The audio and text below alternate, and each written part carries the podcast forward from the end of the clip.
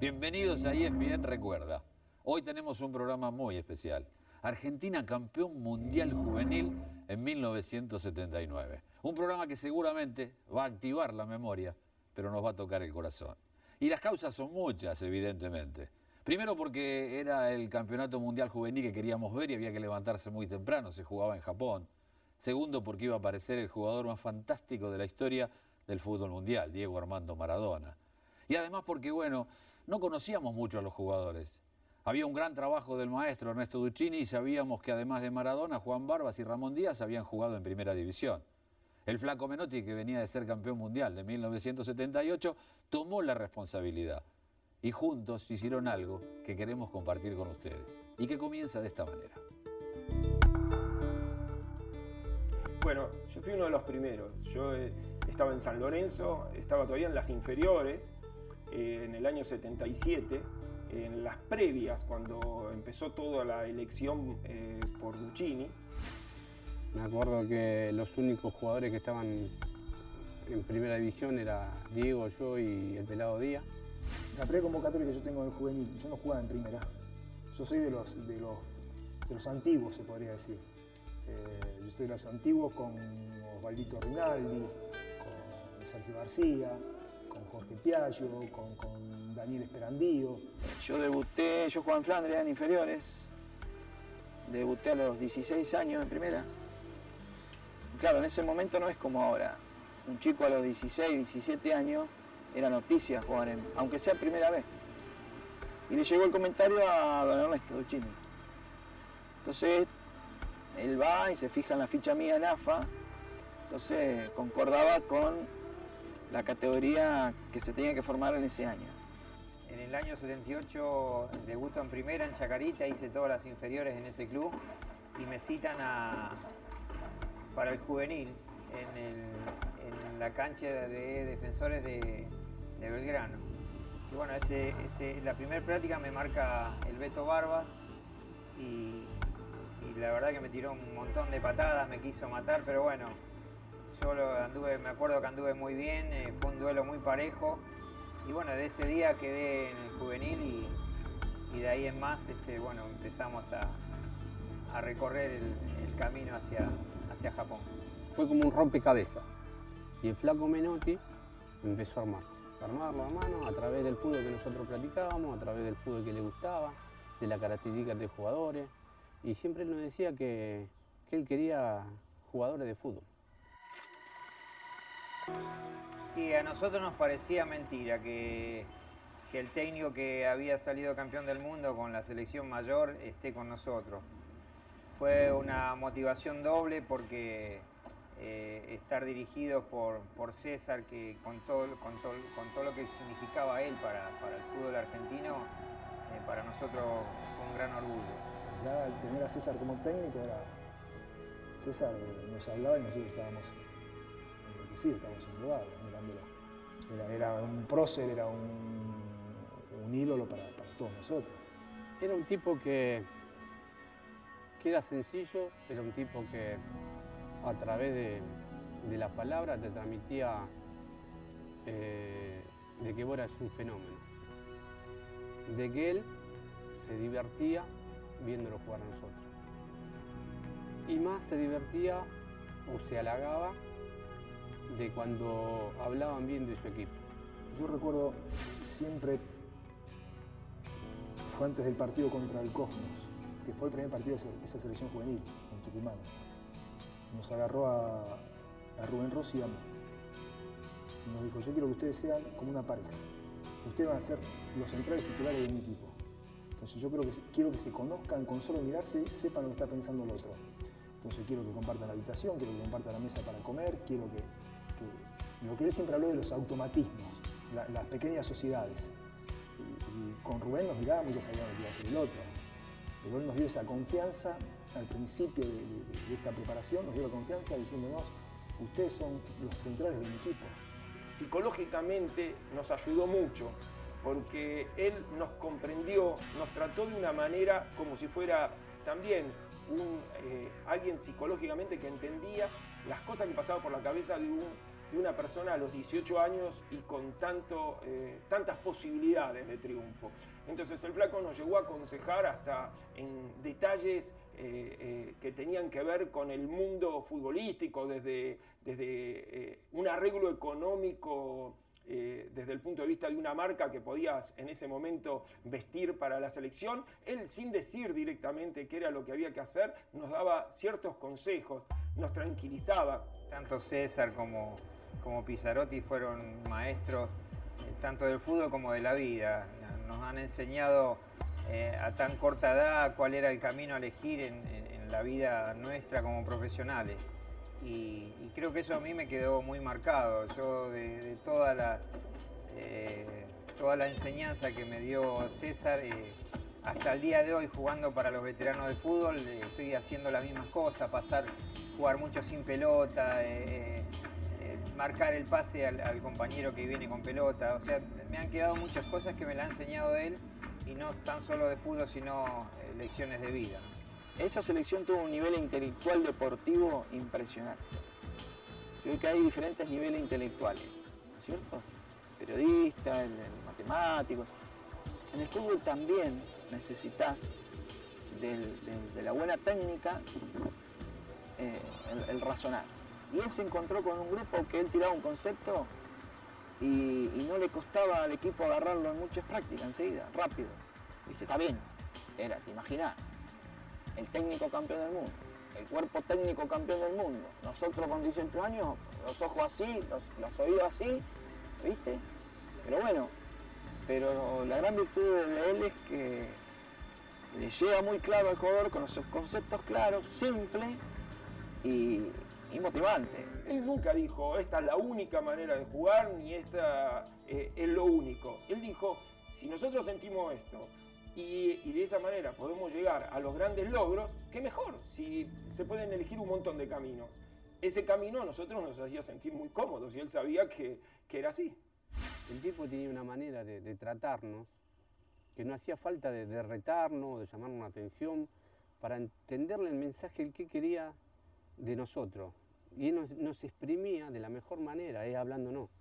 Y yo creo que al jugador le entra más hablándolo que retándolo o que llamándole la atención. Porque hay jugadores que tienen carácter, que si vos lo retás, a lo mejor el tipo no te va a dar lo que vos pretendés del jugador. Nosotros cada momento lo vivíamos eh, muy alegremente y pensando, lógicamente, tácticamente, entrenábamos entre partido. No nos íbamos a dormir ni nos íbamos eh, de, joda, porque a veces se, mal comprende. Eh, ni, el técnico estaba mirando para otro lado y diciendo jueguen, nos tiraba una pelota y jueguen. No, estábamos trabajando penales, estábamos trabajando el por qué teníamos que salir jugando de los corners. Una vez el flaco Menotti, entre un partido y otro, eh, decíamos, ¿por qué no tiramos un corner en vez de salir jugando cortito? Y el flaco dijo, bueno, vamos a hacer un ejercicio. El flaco nos puso a Sergio García y puso a tres defensores y todos los demás para ir a cabecear. Y empezó a tirar centro. Y empezó a sacar defensores. Hasta dejó creo que a Juan solo y todavía no cabeceábamos. Todo lo que vamos. ¿Se dieron cuenta? Sí, nos dimos cuenta. Listo. Entonces a partir de ahí no preguntamos más nada. Teníamos que salir jugando de los corners. Porque no teníamos una presencia como cabezazo. Entonces eso era también lo interesante. Que el flaco no es que nos decía algo porque era así. No, decía, compréndanlo, mírenlo. Ahora, si buscábamos otra variante, y teníamos miles de variantes porque teníamos un equipo eh, con mucha ductibilidad.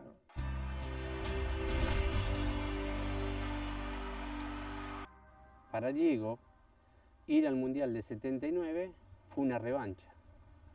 Y vos no sabés la vena que tenía Diego, y vos no sabés la bronca que tenía Diego, y vos no sabés lo que quería demostrar de que él podía haber estado en el Mundial del 78 y podía haber salido campeón del mundo del 78. Diego nunca fue promesa, es decir, promesa podemos haber sido nosotros o todos los demás jugadores cuando fuimos creciendo. Diego siempre fue una realidad. Y a nosotros nos emocionaba todo lo que ocurría al lado de Diego y con nosotros. Previo a llegar a Japón, nosotros hicimos una escala una semana en Los Ángeles y íbamos a Disneylandia y Diego era la voz cantante del grupo. Diego era más con nosotros. Esa es la grandeza de, la grandeza de Diego. El grupo siempre se, comportaba como, uno cualquiera.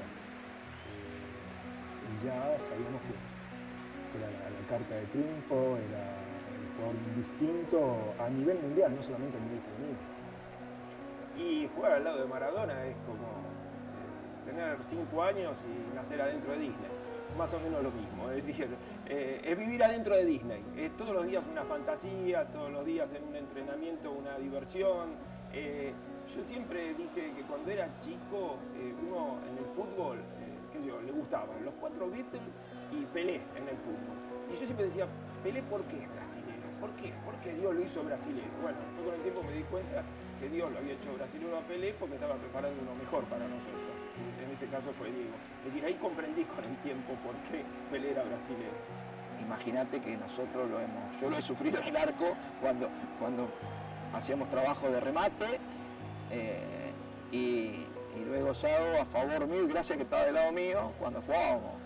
Pero sí, aparte muy, este, hablamos mucho de fútbol y era muy, yo lo que saco de Diego que era muy perfeccionista, desde chiquito. Por ahí había hecho dos golazos espectaculares o había dado tres pases de gol.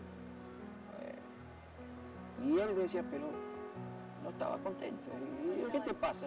¿Y no viste esa pelota que le di al pelado? Se la tenía que haber tirado más a- porque no llegó, porque se la tiré larga. Una cosa impresionante. Era diferente. Era diferente las cosas que hacía. Eh, era un jugador muy habilidoso, un jugador que, que tenía todo para ser un crack. Un crack. Yo de todos los jugadores que he visto, que ahora hablan de Messi, ni comparar con Messi. Messi es un gran jugador también, pero para que llegue a ser lo que fue Diego.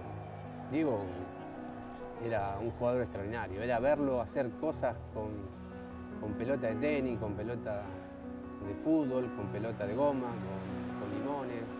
Tenía una técnica que, nosotros no la teníamos. Entonces, nosotros lo cuidábamos, nosotros lo cuidábamos, porque sabíamos que él era fundamental para nosotros. A nosotros nos parecía increíble estar con él. Lo disfrutábamos en ese tiempo eh, teníamos la misma edad, teníamos los mismos, las mismas ilusiones y de, triunfar en el fútbol. Pero nosotros sabíamos que Diego iba a hacer algo, algo increíble como lo fue. Y, tenerlo en nuestro equipo fue algo bárbaro porque cuando los, partidos se complicaban, él, aparecía, nunca se escondía, eh, si tenía que jugar lesionado jugaba y para nosotros fue, fue el mejor. Una de las cosas más importantes de Diego en la vida futbolística que fue siempre un valiente. Y fue un valiente para jugar lo que sea. Viste cuando uno habla, eh, mira, jugabas un picado, lo que sea. Y con la selección argentina ni hablar. Todo lo que se ponía celeste y blanco Diego, lo puede, le pueden criticar cualquier cosa, pero si hay algo que no le pueden criticar es que él se transformaba Nunca quería ni salir cinco minutos cuando alguien hacía un cambio y una vez el Flaco lo sacó con Argelia, yo lo vi llorar. Eh, íbamos ganando 5 a 0, el Flaco fue para, para cuidarlo. Yo lo vi en, las duchas con una bronca porque había salido. Él nunca quería salir, roto, no roto, con problemas, sin problemas.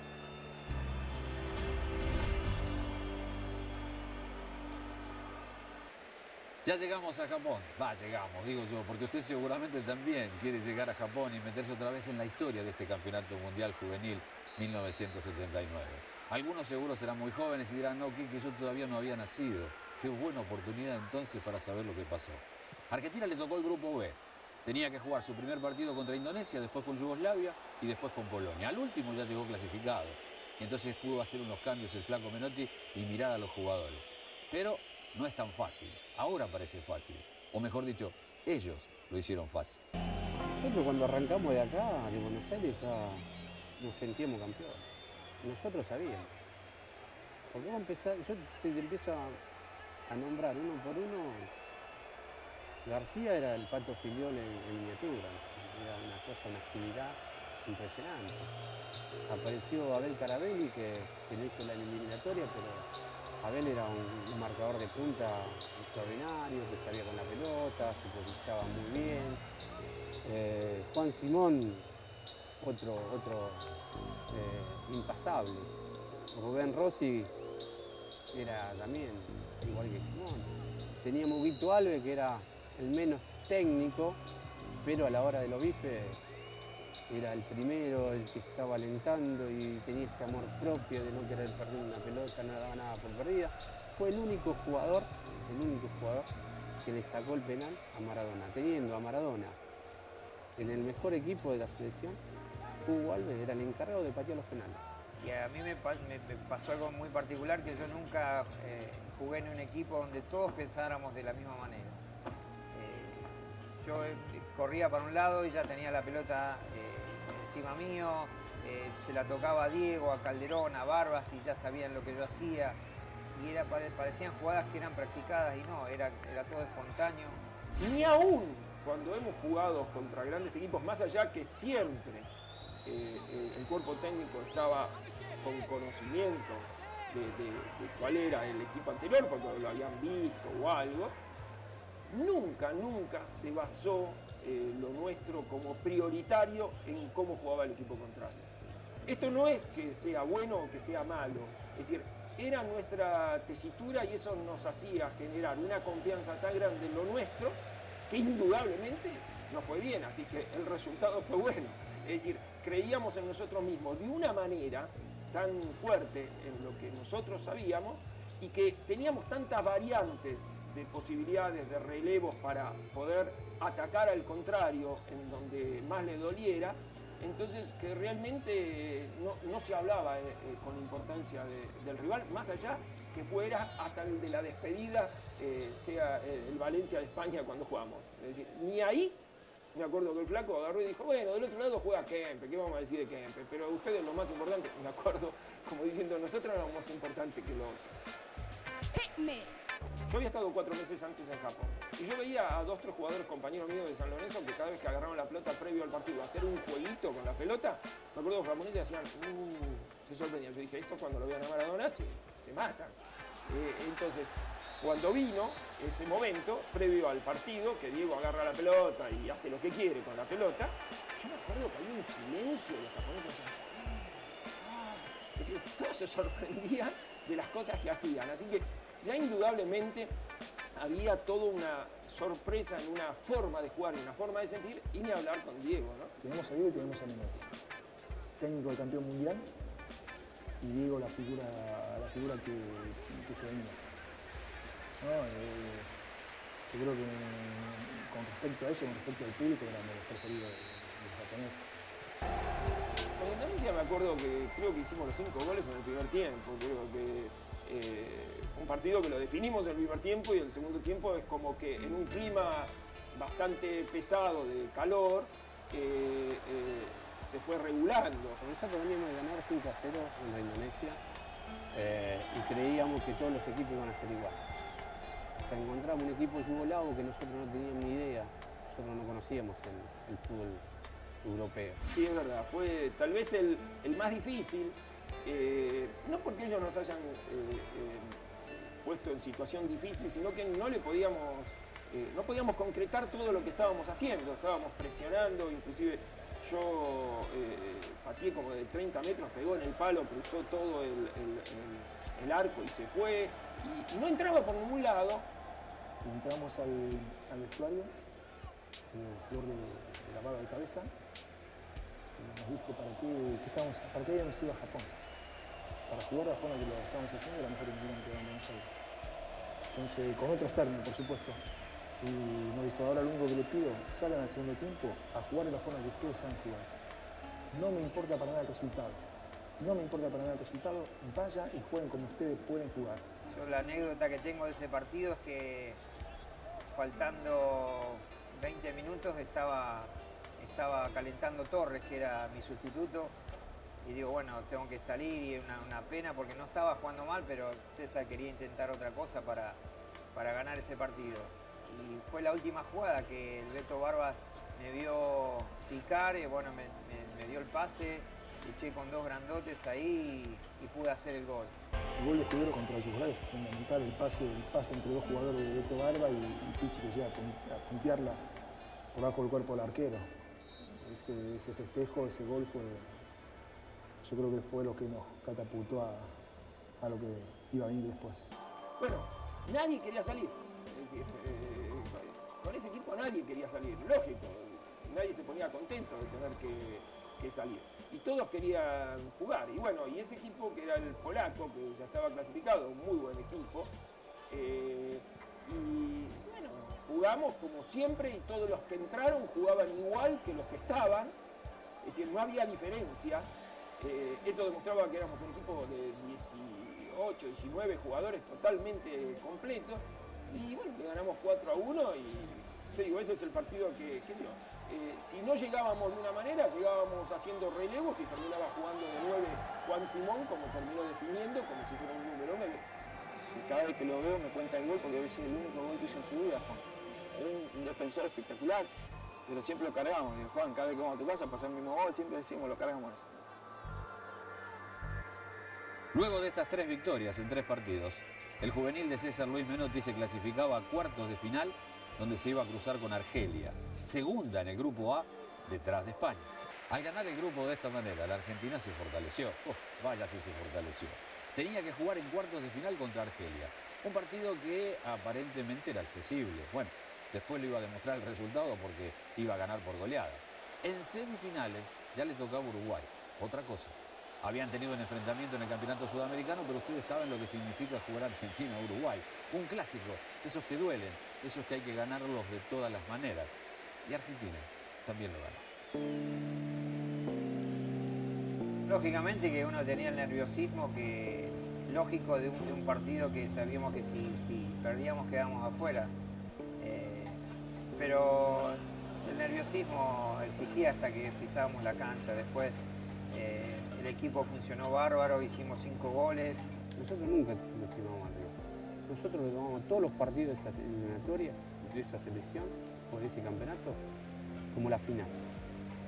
Y por eso siempre eh, salieron muy buenos partidos y siempre tratamos de golear. Nosotros dijimos siempre que, que si nosotros le podíamos hacer 10 a todos los equipos, le hacíamos 10. Nosotros no bajábamos nunca, no bajábamos, la, no sacábamos los pies del acelerador para decir, bueno, vamos a cero, vamos a. No, no, nosotros si le podíamos hacer 10, De lo que sí me acuerdo cuando terminó el partido era lo más difícil era sacarte a los argelinos que todos querían la camiseta de la selección. Me acuerdo que hasta uno lógicamente todos vivíamos en el mismo hotel, eh, me persiguió hasta la habitación hasta que se la tuve que dar, eh, porque me pedía por favor de, llevarse la camiseta argentina, que eso era realmente eh, un honor.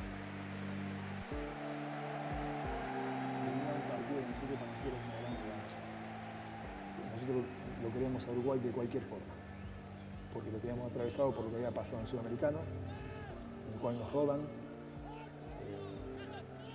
toda la discordia que, se crea, los autos argentinos agredidos, eh,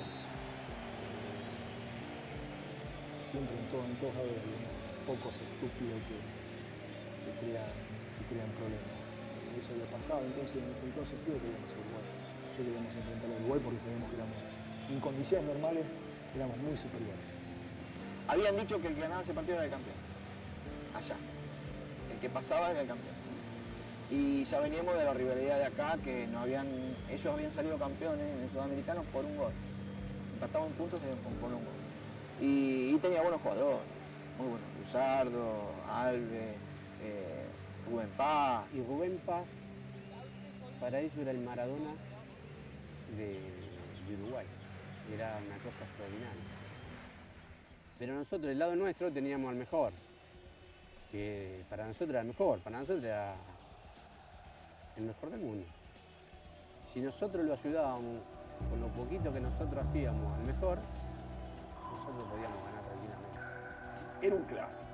Y aparte Uruguay en ese momento cuenta la historia, cuenta la leyenda, diría, eh, puso feriado ese día en Uruguay cuando se jugó ese partido, eh, eh, alentaba a la gente a la distancia, nos llegaban los informes de que era el momento ahora o nunca, era demostrar en, en, el Río de la Plata quien... Por, nosotros había una gran rivalidad de grandes jugadores que se lo tomaban muy a pecho. Tanto es así que me acuerdo que, vos te encontrabas con un uruguayo y es como un hermano para vos. Vos estabas en el hotel, un hermano para vos. Es decir, nosotros tenemos una confianza absoluta. Pero entraban a la cancha y nosotros capaz que estábamos en la fila, que entraban los dos equipos juntos, y nosotros seguíamos siendo los mismos. y sin embargo ya ni te saludaban. Y me acuerdo que ese, día también hice la jugada de- del primer gol, que se equivoca en Uruguay un defensor y yo sí le intercepto. eh, después lo, gambeteo a ese mismo de defensor que se equivoca y tenía para seguirlo, pero bueno, lo vi a Ramón Díaz que andaba eh, muy iluminado en ese campeonato, hizo muchos goles y yo sabía que dándosela a él era gol seguro. Entonces le di el pase, la corrí un poco y, hizo el gol. Después de esa corrida de Ramón Díaz que arrancó de la mitad de la cancha y se llevó toda la rastra y tiró al centro y, y Diego define, ahí sabíamos que, estábamos en la final. Y para nosotros era un sueño estar viviendo, eh, jugar con ese equipo, con esa cantidad de estrellas y en un país tan lejano, jugar una final con Rusia nos parecía increíble. Entonces el Flaco Menotti, después del partido ese contra Uruguay, eh, nos dijo de que él estaba satisfecho, de que para él el campeonato mundial lo había dejado lleno, que ya era, que era satisfecho con nosotros lo que habíamos hecho. Pero si nosotros queríamos quedar en la historia y queríamos quedar en la historia del fútbol argentino, queríamos quedar en la historia mundial, solamente faltaban un pasito más. Pero eso dependía de nosotros. ¿Cómo va la memoria? ¿Viene cerca del programa? ¿Se van acordando de todo? ¿Qué hicieron un 7 de septiembre de 1979? Sí, los que tienen mi edad se acuerdan. Pero los otros que están entusiasmados con el programa y que quieren saber qué fue lo que pasó, aunque el final lo conocen, están atentos a ver qué, qué sucedía en el último partido. Argentina llegaba a la final, jugaba contra la Unión Soviética. Y uno dice, sí, pero Argentina a la Unión Soviética le tiene que ganar. No, no era tan fácil. Ganar hay que ganar porque es una final, para poder llegar a coronarse y para poder gritar campeón y para estar felices y para, y para que la gloria recién empezara en una selección argentina juvenil que después nos dio tantas alegrías. Esta fue hace mucho tiempo. El flaco Menotti, Maradona y sus muchachos nos dieron la gran alegría. Y nosotros la queremos compartir con todos ustedes. Siempre está la, la anécdota que contamos todos, que previo al partido de la final, el flaco un día se sienta arriba de una pelota y nos dice, muchachos, para nosotros ya cumplieron. Para mí ya cumplieron. Yo van a pasar los años, como les dije, previo a toda esta etapa, que dijo, si ustedes se cuidan y ustedes hacen todo lo que están prometiendo, va a pasar 30 años y toda- todavía los van a recordar. Nosotros los mirábamos un poco eh, extrañados en algún momento, pero el flaco previo a ese partido nos dice, para mí ya cumplieron. Para mí, eh, el día de ma- mañana hablaré con mis hijos, con mis nietos y- y le podré contar que tuve un gran equipo en las manos, que ahora, mañana, es una final, puede pasar cualquier cosa, dice el flaco, puede haber uno que cabecee por ahí y nos haga un gol. Pueden pasar millones de cosas y vicisitudes que no va a cambiar la forma de pensar el fútbol como ustedes lo demostraron. hizo un raconto de todo lo que hicimos nosotros para llegar a ese momento. De todo el sacrificio de la pretemporada, de, de todo lo que tuvimos que pasar de la clasificación de, en Uruguay, que fue muy duro. Y, y yo creo que él estaba muy conforme con todo lo que habíamos hecho. Lo habíamos llenado de satisfacciones por, por el fútbol que habíamos expresado dentro de la cancha, que, que yo creo que eh, iba con lo que él sentía, con lo que con todos sus pensamientos que, que tenía eh, como director técnico de, de- ser, este, de expresar una manera de sentir, de jugar al fútbol, nosotros lo, lo hacíamos adentro de la cancha, por eso él decía que ya estaba conforme, pero nosotros no estábamos conformes, nosotros sabíamos que íbamos a, disputar una final y que la teníamos que ganar para llevar este, el título a nuestro país y, creo que eso fue, esa charla fue eh, el puntapié inicial para, lograr algo tan grande. La charla del día anterior fue muy, tocante, fue muy, muy emotiva, eh, nos hizo sentir ya que nosotros ya habíamos ganado, que cualquiera fuera el resultado nosotros ya habíamos ganado. Y nosotros nos quedamos otro pasito. Nosotros queríamos volver a Buenos Aires. Hicimos tanto sacrificio, tantas concentraciones, nos acordábamos de la familia, de los sacrificios de los entrenamientos, los sacrificios de, de concentración. Y faltaba 80 minutos. No podíamos dejar que el equipo rival se llevara el campeonato con todo lo que nosotros habíamos hecho. Sabíamos que había un país pendiente. Eso trae los periodistas, ya lo sabíamos. No sabemos que, que, que, Argentina se levantaba a cualquier hora para ese equipo. Eso nos llegaba, nos llegaba a través de todos. De toda la gente que estaba allá, nos llegaba eso. Que había un país pendiente de un equipo. A los rusos en ese momento, a la Unión Soviética, vos lo veías desde afuera y vos decías, no te gustaba tal vez técnicamente. Cuando estabas dentro de la cancha, ya estábamos acostumbrados nosotros porque contra los europeos nos pasaba eso, y te sucede eso, que vos lo que desde afuera desestimás, adentro de la cancha y los tenés encima, y los tenés, y los pasaste y se te vuelven a tirar a los pies. Y, lógicamente, son equipos muy combativos, y en ese en especial era muy combativo ese equipo eh, de la Unión Soviética. Primer tiempo 0-0, duro, partido parejo, nervioso nosotros, nervioso. Fue el primer partido que arrancamos, este, perdíamos la pelota, y parece que hasta el gol de ellos es cuando dijo, bueno muchachos, hay que despertarse, este, un centro de ellos, cabezazo del 9 al palo derecho mío allá abajo, 1 a 0. Nosotros íbamos perdiendo y nosotros confiábamos en nosotros. Nosotros en ningún momento nos desesperamos. Nosotros en ningún momento empezamos a correr con la pelota y, que ninguno hiciera cosa que no había hecho durante el campeonato. Me acuerdo que en ese momento todos en la cabeza, pero todos estábamos con la tranquilidad qué opciones íbamos a tener. Todo, todo. Y Diego agarró, le agarramos la pelota bajo el brazo y dijo, muchachos, tiene que ser nosotros, vamos adelante. Y fueron 20 minutos arrasadores de ir, ir, ir, ir. No, no llegaron al arco. Hasta el último minuto que tiraron un centro ahí, no llegaron al arco. Una cosa de ir, entraban, eh, eh, entró Torres, los que entraban jugaban mejor de lo que salían.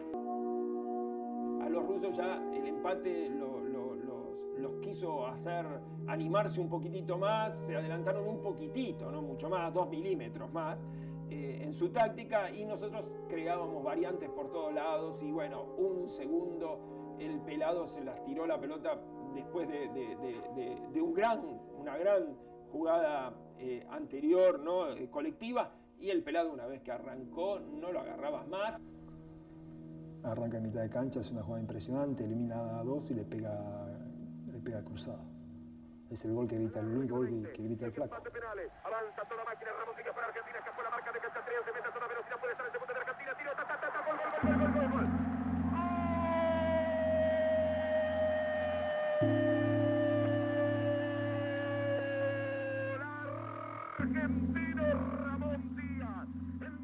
Hizo un gol increíble, un gol increíble. Yo no lo podía creer, saltábamos todos en el banco, nos abrazamos con el flaco, con, todos mis compañeros y, sabíamos que, el título no se nos podía escapar. El tercero era, era que Dios es justo y le tenía que dar a Diego, eh, eh, digamos, la frutilla del postre. Yo creo que Dios tiene mucho amor por Diego y, creo que Diego se merece todo. Eh, y en ese momento eh, para nosotros, me acuerdo que todos del banco, todos salimos a, gritar no solo el gol del pelado, pero el gol de Diego eh, era, era realmente el gol pensado, pensado, porque si le preguntas a Diego, el tiro libre no lo tiró así nomás. Él dijo, se la tiro al palo del arquero, porque el otro la va a querer ir a buscar al, palo de atrás de la barrera. Es decir, que hasta en ese momento, Diego muerto, que lo reventaron a patada, bueno, la famosa inteligencia emocional que tenía Diego. En los momentos de mayor cansancio, él todavía podía pensar e inventar eh, algo.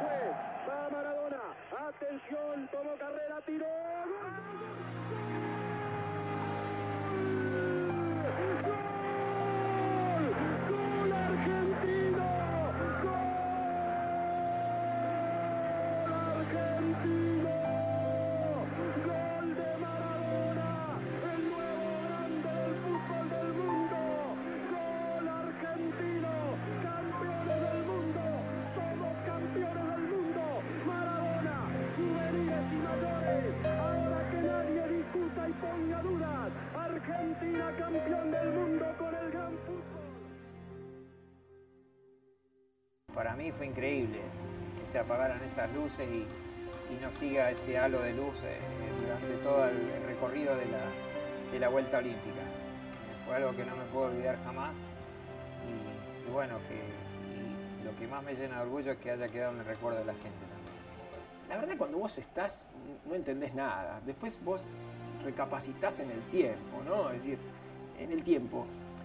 Yo te puedo contar que para mí lo más emocionante, además de todo eso, que, lógicamente no voy a negar, correr con la copa, pero en ese momento estás con la efusividad de haber terminado el partido y, creo que vos mismo, creo que quien, quien nació en un potrero, las vueltas olímpicas las vio en un potrero, las vio en Tokio, pero en ese momento la emoción creo que es la misma. Mirá lo que te quiero decir. Es decir, estás fuera de sí. Es decir, eh, y cualquier persona que le guste el fútbol y grita un gol en un club que juega o en cualquier lugar, en ese momento siente un montón de cosas hermosas que le parecen que está tocando el cielo con las manos. Bueno, ni hablar, nosotros ahí, pero es como que en ese momento todavía no te dabas cuenta de la realidad. Fue muy, muy fuerte. Muy fuerte. Llorabas, te reías, saltabas, qué sé yo, las cosas así. No sé, pero eh, fue fuerte. Ah, una, satisfacción enorme, enorme, enorme por haber logrado el campeonato mundial y por haber eh, cumplido lo que nosotros nos prometimos en, la- en las charlas que teníamos diarias con, con todos mis compañeros eh, en la Quinta de Salvatore. Eh, era como decir, bueno, nos sirvió hacer el sacrificio que hicimos para poder lograr lo que logramos y para poder quedar en la historia. Yo tuve muchas alegrías en el fútbol. He, eh, he formado parte de Boca del 81, de Rosario Central del 86-87, que eran grandes equipos, con grandes jugadores, pero este equipo yo creo que de la manera que jugaba no, no- no lo hizo ningún otro equipo en que yo participé. Y me acuerdo que yo estaba caminando por un- el hotel donde estábamos a las seis y pico de la mañana, realmente, eh, realmente en paz, caminando que estaba con Rubén Rossi, creo que con la Pantera. Y, en un momento siento eh, Mr. Rinaldi, Mr. Rinaldi, Mr. Rinaldi, un conserje del hotel japonés, y me entrega a mí un telegrama. Porque en ese momento no había ni mail, ni había un montón de cosas, ni celulares. Y me acuerdo eh, eh, que, que el telegrama decía, grande campeón, lo lograste, papá, mamá.